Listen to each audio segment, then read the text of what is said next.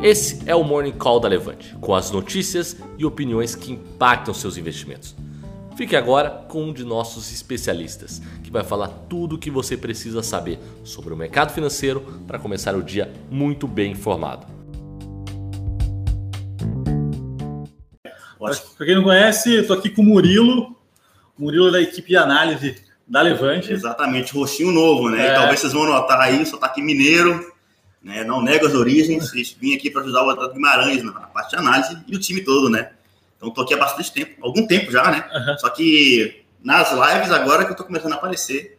E é isso aí, provavelmente vou começar a aparecer mais vezes por aqui também, né? Com certeza. Engenheiro pela UFMG. Isso aí. Vamos lá, né? Falar um pouquinho de mercado. Ontem o mercado estressou bastante, né? A bolsa cair, cai 2%, é. quase 2%. Em função de uma notícia barra boato, né? Que o Paulo Guedes, nosso super-ministro, sairia em uh, fevereiro, né, começo do ano que é. vem, ia sair. Se estressou o mercado de forma. Hum, não era um dia bom ontem para o mercado internacional. O mercado acabou pegando esse boato aí, estressando, a gente viu a bolsa cair forte, mas o Paulo Guedes negou, né, Marilo? É, é boato, né? Assim, é a gente boato. também não acreditou, assim, mas, enfim, o mercado sempre assusta, né? Para piorar, também teve um dado, uma notícia que as autoridades chinesas estariam um pouco mais exitosas em fechar o acordo comercial. Inclusive, hoje também vai ter impacto da guerra comercial, né? É, o, o, futuro dos Estados Unidos abriu no negativo. Então, assim, é, o dia também que caiu forte ontem, hoje também não é aquele dia que você vai falar assim, nossa, hoje vai subir muito, sabe? É, é, é, uma, é talvez alguma correção técnica por, em função da queda de ontem, mas o dia ainda continua sendo negativo, né? Lá fora, azedo, né? É. A guerra comercial pegando, né? Mais uma vez. Uh, o mercado está com receio em relação à China, porque a China, o minério de ferro não está sendo negociado, né? Eles estão em feriado lá, está fechado o, a negociação de minério, volta na quinta-feira. O medo é como é que o mercado vai reagir depois dessa semana fechada. Então, tem essa tensão também.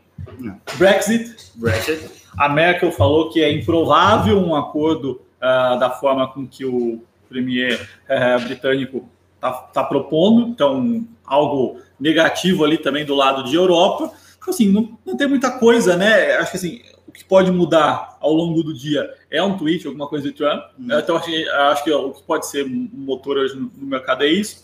E por aqui, alguma coisa de reforma.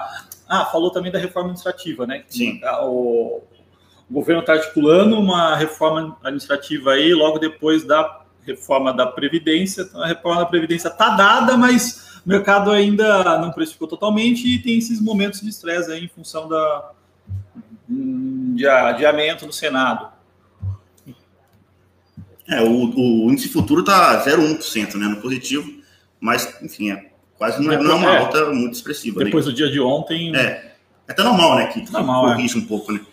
Ah, pessoal perguntando de Vivara, né? Então ontem foi o último dia para fazer reserva. Pra reserva. Hoje é o dia do pricing, né? Então hoje sai o preço oficial. Uh, ainda nada, né? Não vimos é. nada, não sai fato relevante, nem barulho de mercado em relação ao preço. Mas provavelmente alguma coisa que vai sair acima do meio do, do, do intervalo, né? acima do que a gente falou.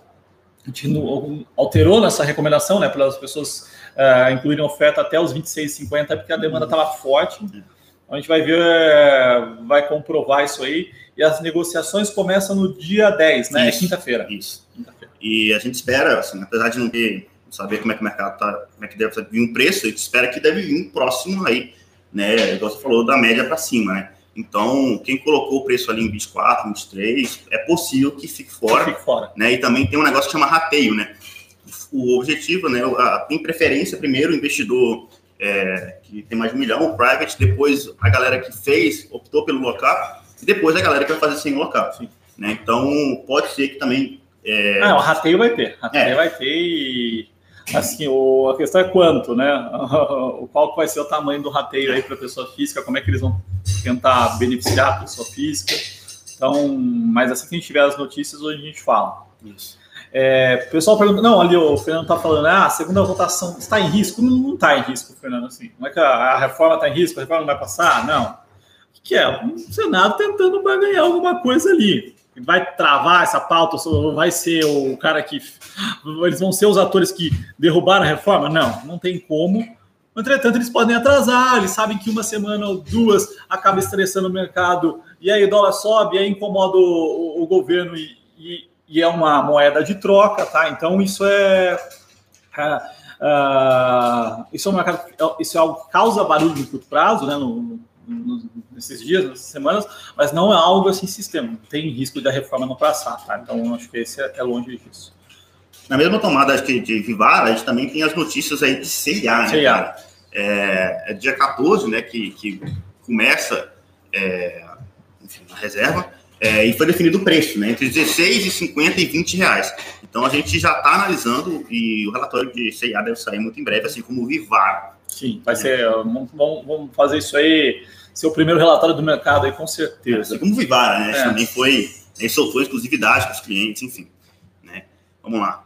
BB. BB, a gente gosta de banco, né, cara? Sim, eh, os bancos. O mercado sofreu nos últimos dias. Banco que a gente fala tem beta, né? Então, o que é? O mercado cai, Uh, tudo que tem liquidez, né, tudo tá, é, são os papéis líquidos que tem beta, né, que variam em função, variam um pouco mais em função do índice, sofrem. Então, os, os, bancos estão muito correlacionados com esse movimento, né, mas a gente acha que tem um puta desconto. Eu acho que tem um, belo desconto desses, desses papéis aí, acho muito atrativos. E até alguém estava perguntando em relação ao Banco Inter, né? Ah, Banco Inter caiu bastante, caiu 20% aí em alguns dias.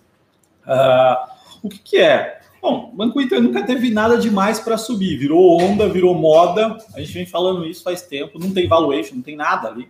Então, assim, é um movimento meio manada. O mercado começa a entender um outro, um outro grande aí é, saindo, começa a, começa a cair. Não, não, não há valuation que segure, não há números que segurem aquele, aquele, aquele, aquele, papel. Você né? gravou um vídeo muito bom explicando também, né? Expliquei bastante. Sensacional. Tá? Quem quiser tá no meu canal, pessoal. Só colocar Rafael Bevilá com a Banco Inter aí que vai ver o vídeo fazendo análise. Exatamente. Aí nesse momento que estamos falando com vocês, o Ibovespa já abriu, está em 0,02 ainda de alta, né? Próximo à estabilidade.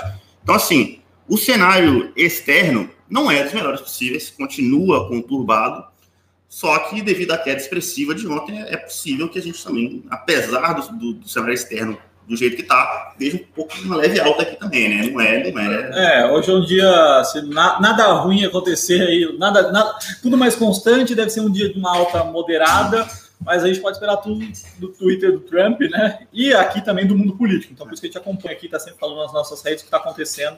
É, para fazer uma leitura se, se, algo, se algo mudou. E apesar de voltar aos 100 mil pontos, é, é válido esse exagero, achar que enfim, o mundo não acabou, né? Não, apesar dos acabou. 100 mil pontos. É. A gente tem muito.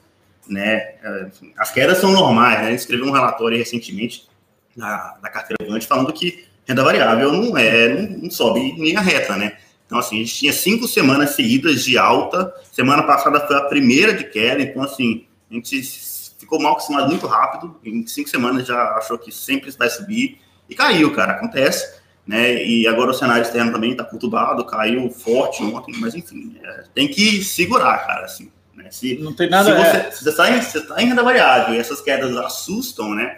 Cara, então você tem que tomar é um esforço demais. Né? Você não dia da renda variável, não tanto é. assim. Bom, acho que era isso os principais pontos, né? Acho que era isso. Acho que vamos ficar de olho no mercado, ver como é que ele se comporta no dia de hoje, ver como é que, se o Trump fala alguma coisa ou não, o Ibovespa ali em zero 12% ali de alta, o dólar caindo, né, no, mini índice do dólar menos meio por cento. E, no mais é isso, esperamos que a gente tenha um dia positivo, positivo né? Vamos esperar alguma novidade do Twitter do Trump aí. É, e amanhã a gente volta com novidade, né? Vamos ver o que, vai desenrolar hoje. E é isso. E é isso aí, pessoal. Até no final do dia a gente está fazendo um fechamento aí. Valeu, obrigado. Um abraço. Um bom, bom fechamento.